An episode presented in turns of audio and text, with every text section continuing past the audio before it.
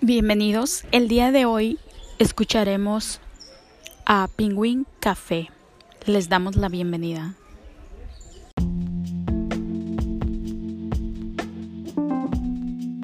Porque es nuestra primera presentación oficial del café. Así que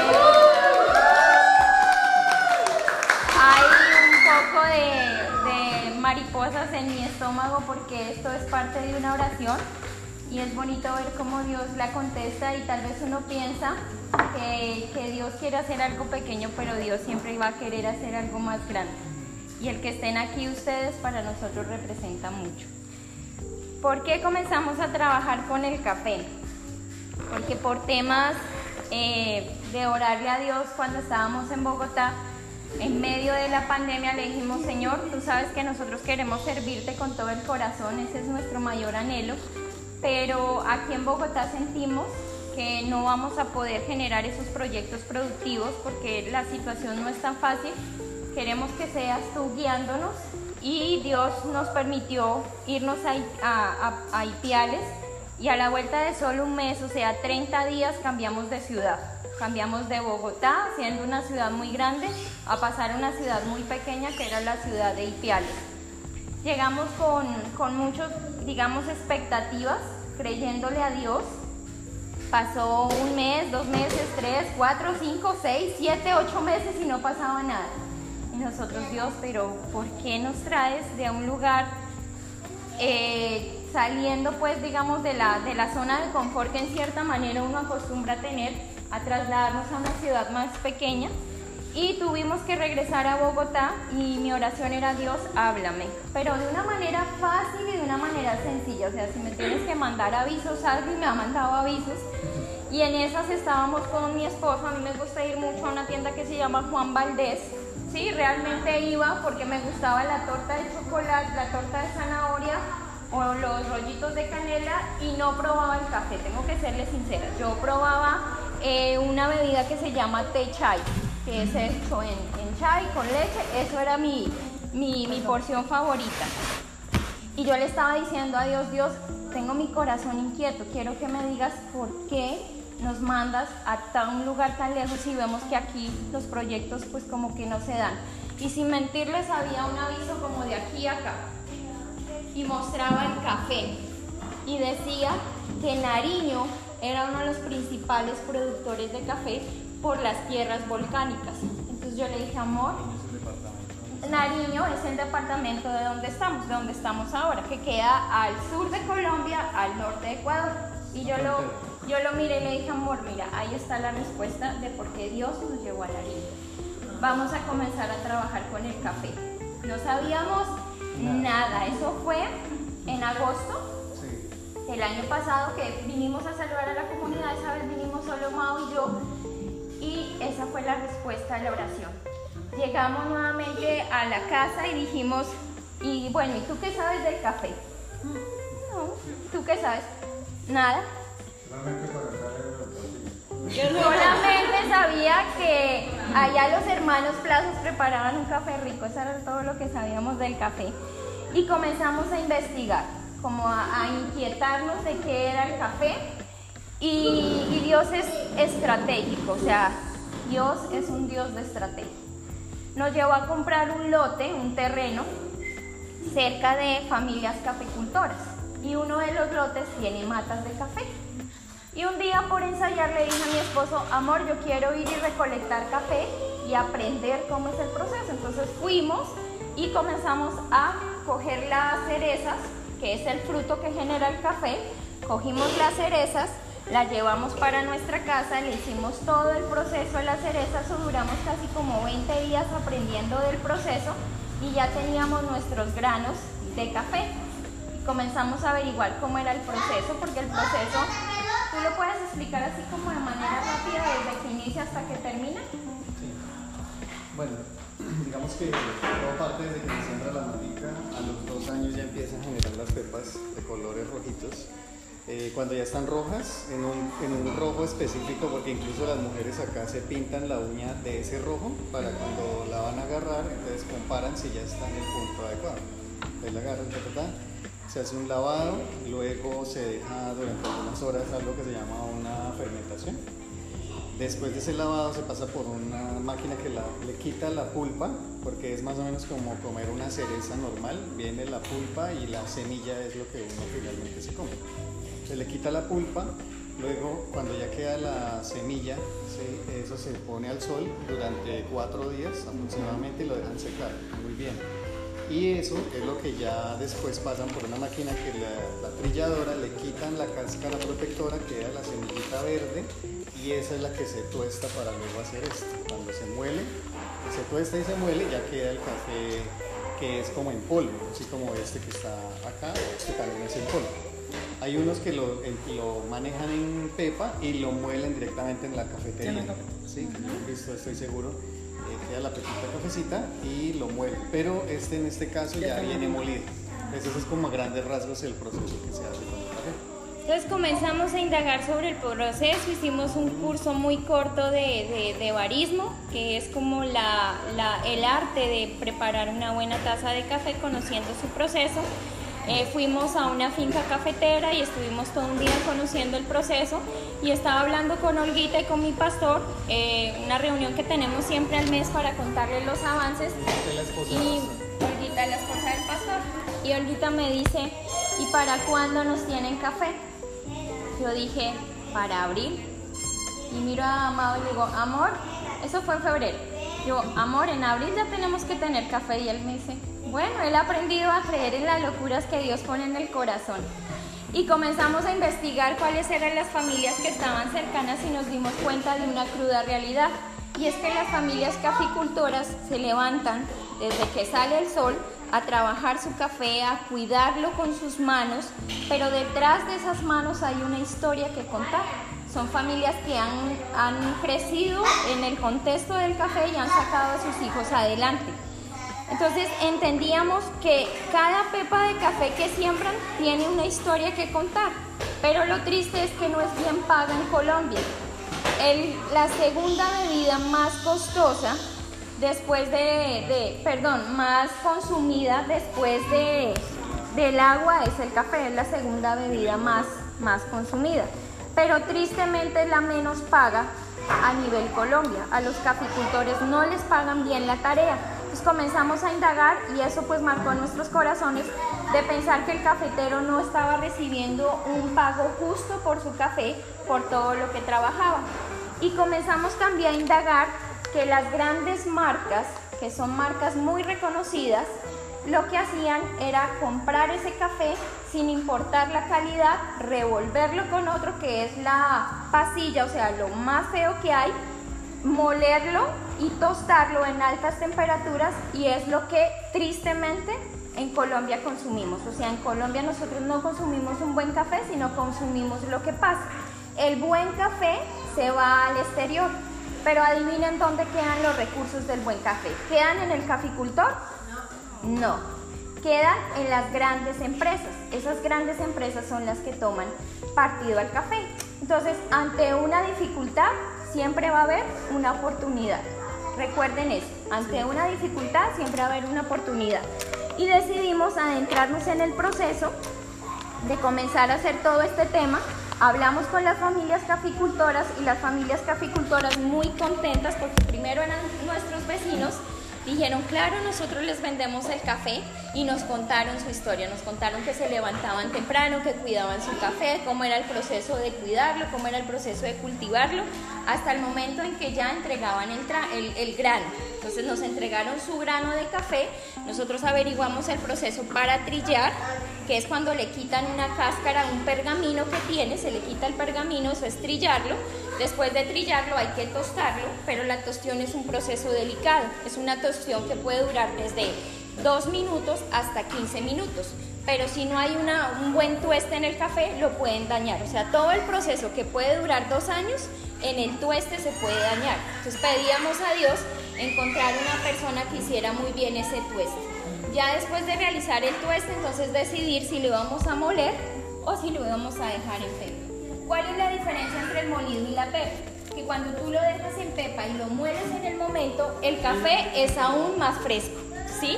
Es aún más fresco. No quiere decir que este no lo sea, sino que el otro es aún más fresco. aprendimos que el verdadero café tiene esta tonalidad. Es una tonalidad café. Y el, y el café que es pasilla es esta, este color. Lo voy a pasar para que ustedes puedan ver el color y lo huelan. Huélanlo y se van a dar cuenta. Entonces voy a comenzar por este costado.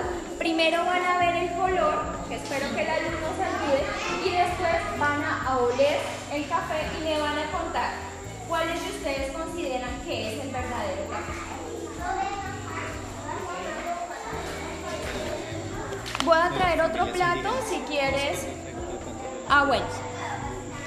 Entonces, eh, por otro lado, teníamos comunidades indígenas. ¿sí? Por el otro lado teníamos comunidades indígenas que también estaban cultivando el café, pero que su café estaba siendo mal pago. ¿Por qué? Porque las federaciones lo que buscan es que vendan al precio más económico sin importar realmente el tema del café. Entonces, ¿cómo nace Pingüi Misiones? Pingüi Misiones nace de conocer que hay caficultores que hacen un muy buen café, que no le están haciendo pago, ya sea indígena o ya sea campesino. Entonces, esa es la primera opción. Y la segunda opción es cómo ayudamos a los proyectos productivos. Fabián hablaba algo importante esta mañana y él decía que Dios llama. Y realmente es verdad. Dios llama a que hagamos la misión. Pero Dios pone a otros a trabajar como cuerpo de Cristo porque el tiempo de que el maná cayera del cielo, eso pasó hace muchos, muchos, muchos, muchos años. Y un día leyendo la palabra yo le decía a Dios, Dios, ¿cómo hacemos posible que los proyectos productivos sean una realidad? Cuando Josué entró a la tierra prometida, el Señor le dijo que fuera esforzado y que fuera valiente, pero también le dijo, ya no comerás más del maná, ahora comerás los frutos de la tierra. Sí. Wow, se prendió el bombillo. Yo dije, ok Dios, ya entendí. Esto no se trata del maná, sino que esto se trata es de los frutos de la tierra. ¿Qué hay acá? Extensiones largas de tierra. ¿Qué hay en las comunidades? Extensiones largas de tierra.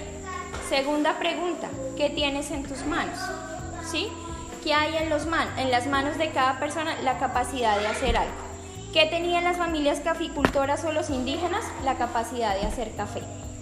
¿Qué necesita un misionero, Fabi, para poder hacer la misión? Aparte de que el Señor lo llame, aparte de conocer el lugar, ¿qué otros recursos se necesita y qué es vital? ¿Qué recurso que tú te has dado cuenta que es el vital en este momento? ¿Ah? Sí el recurso económico. El recurso económico, digamos que en algún tiempo era muy fluido, pero el tema de la pandemia nos mostró lo vulnerables que somos y eso incluye la iglesia. Mucha gente que dejó de ir a la iglesia, dejó de diezmar, dejó de ofrendar, dejó de dar sus promesas de fe.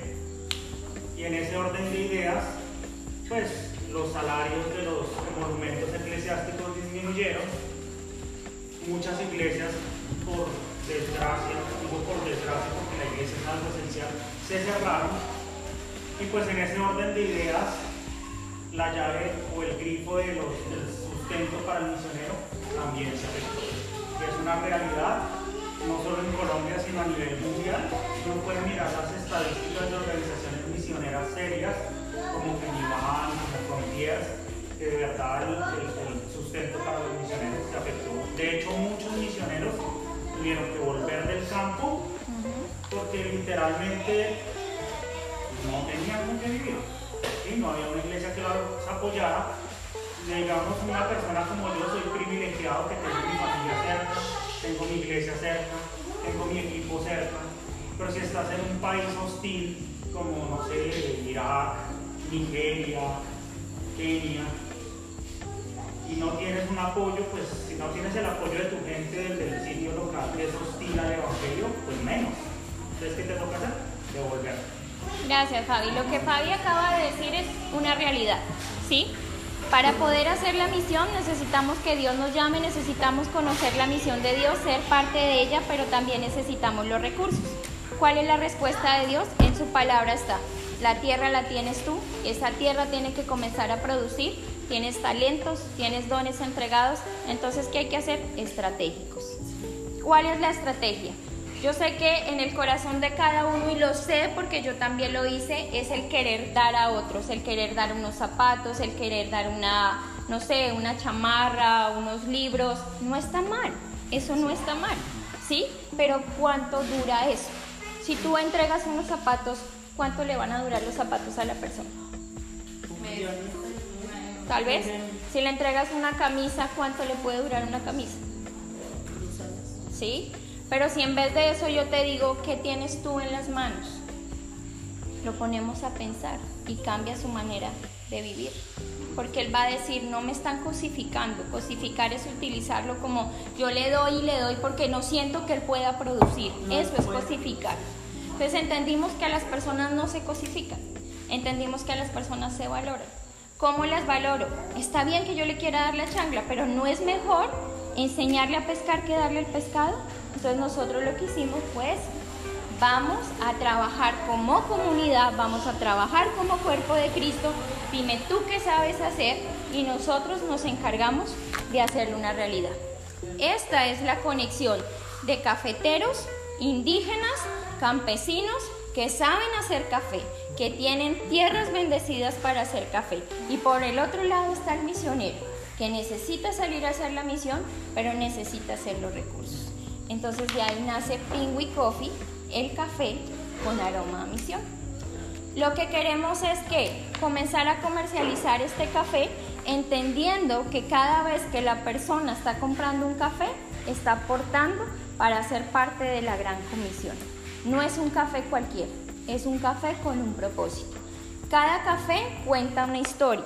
En este momento les vamos a pasar unas bolsas de café para que ustedes puedan darse cuenta de la historia de personas que han progresado. Está la historia de Manolito el emprendedor, que entendió que en la pandemia él tenía dones y talentos para comenzar a generar recursos propios.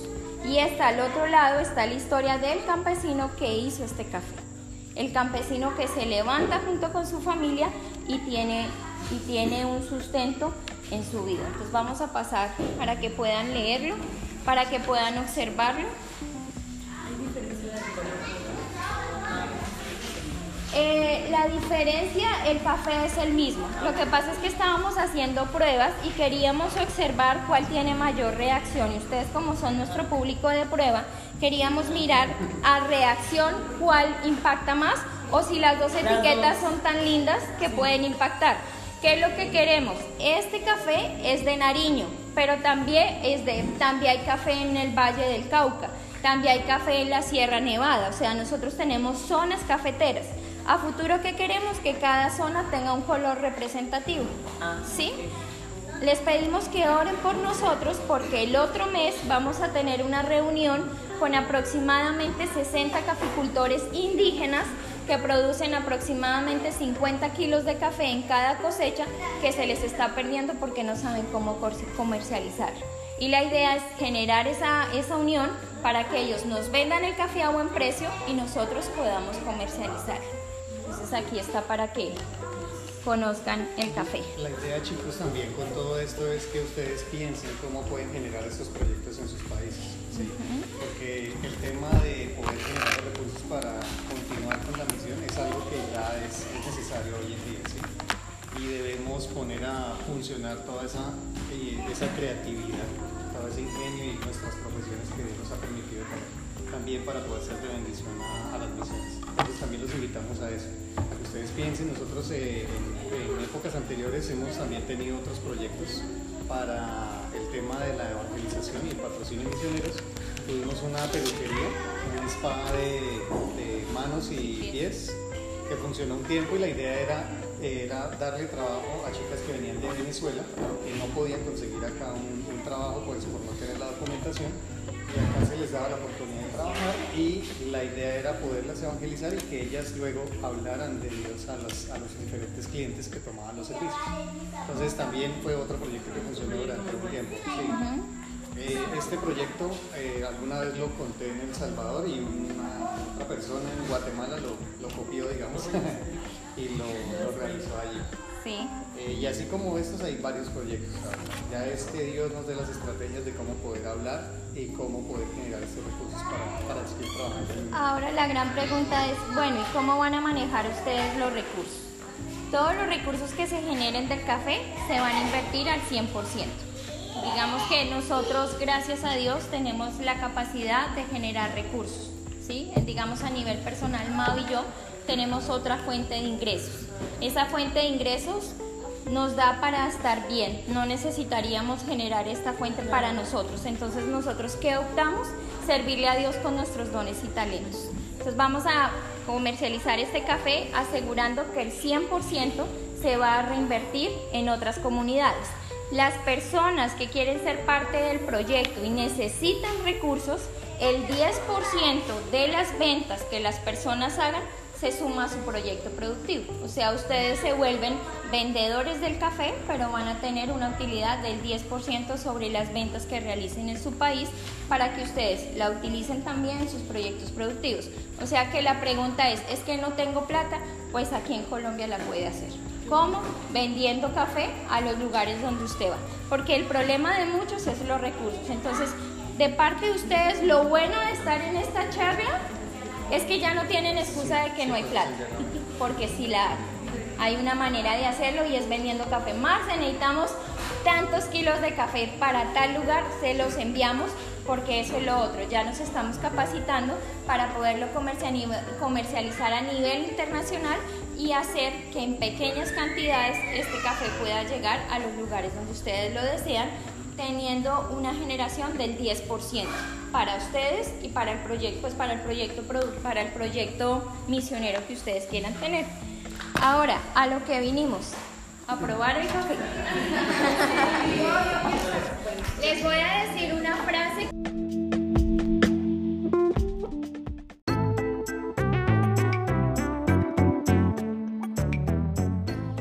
nos alegra que los hermanos hayan compartido qué es lo de Pingüe Misiones. Bendecimos su proyecto.